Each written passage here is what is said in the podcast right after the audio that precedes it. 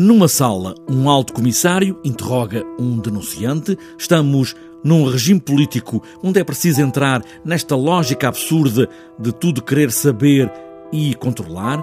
É a atividade habitual. Desta vez, o Teatro Extremo pediu a Rita Lelo para encenar esta peça, uma conversa armadilhada, vamos sabendo, mas quem interroga quem? É um diálogo cerrado entre duas personagens, um comissário e um informador, de uma polícia política, de um Estado totalitário que tem um Ministério da Administração Interna uh, com uma inteligência e com dinâmicas de polícia secreta em Estados totalitários. Este é o ponto de partida nesta distopia, nesta conversa, como já disse antes, está armadilhada e, no fundo, tudo se inverte.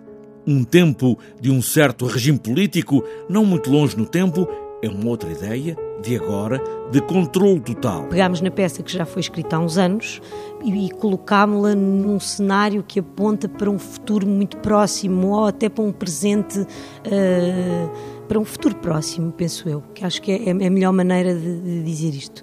Uh, porquê?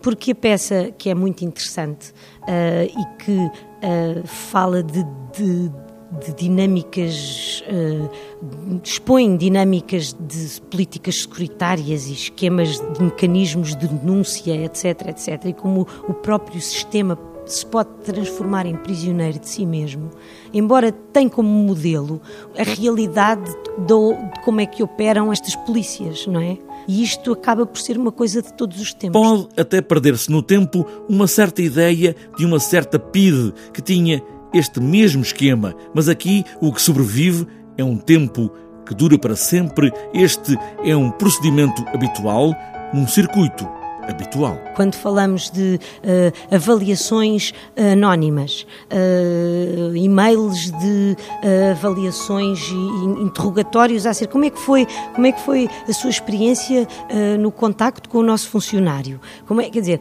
isto isto está por todo lado. É uma conversa armadilhada quem interroga quem.